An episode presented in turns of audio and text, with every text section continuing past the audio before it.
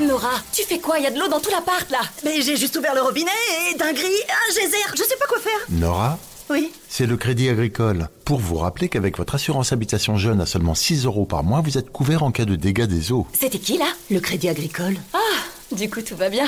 La nouvelle assurance habitation jeune du Crédit Agricole, 6 euros par mois, c'est tout. Contrat assuré par Pacifica, entreprise régie par le Code des assurances et distribué par votre caisse régionale de crédit agricole courtier en assurance. Tarif en vigueur au 1er janvier 2023. Conditions sur crédit-agricole.fr.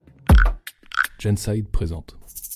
Les hommes fontaines, eh bien ça existe aussi. Alors vous connaissez forcément l'existence des femmes fontaines, elles sont devenues d'ailleurs de sortes de mythes et parfois même de fantasmes, notamment à cause de l'image donnée par le porno. Mais attention, les femmes ne sont pas les seules à être touchées par ce phénomène. Il y a aussi ce qu'on appelle des hommes fontaines.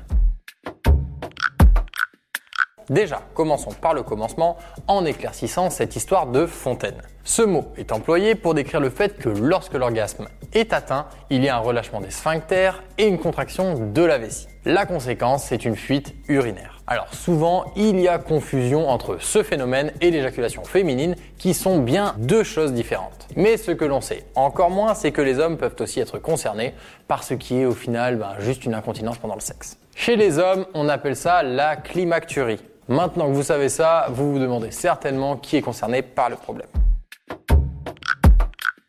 Si vous avez peur de vous retrouver avec une fuite urinaire en pleine éjaculation, rassurez-vous, il y a peu de chances que cela vous arrive. Pour ça, il faut remercier votre prostate. Tant qu'elle est là, eh bien, vous ne risquez absolument rien. En revanche, certaines personnes sont obligées de faire sans la prostate. En cas de cancer par exemple, les médecins peuvent procéder à ce que l'on appelle une chirurgie radicale, c'est-à-dire qu'on enlève toute la prostate. Ou alors, elle ne fonctionne plus car on a utilisé de la radiothérapie pour éliminer le cancer. L'une des conséquences de ce genre de traitement peut être la climacturie. Pourquoi? Eh bien parce que l'absence de cette petite noisette affaiblit les sphincters.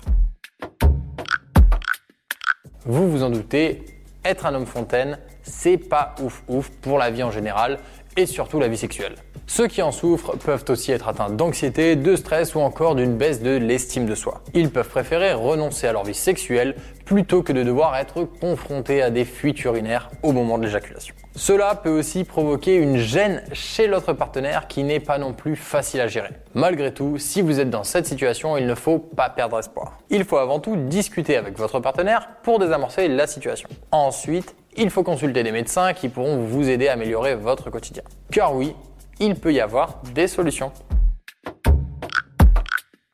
Heureusement, dans la majorité des cas, il est possible d'agir en faisant ce que l'on appelle des exercices de Kegel. Il s'agit d'une méthode pour rééduquer et renforcer les muscles du périnée. En fonction de la gravité du trouble, un médecin pourra prescrire des médicaments ou envisager une chirurgie. Il ne faut donc pas hésiter à consulter si vous avez ce genre de problème, car il peut y avoir beaucoup de répercussions sur la qualité de vie.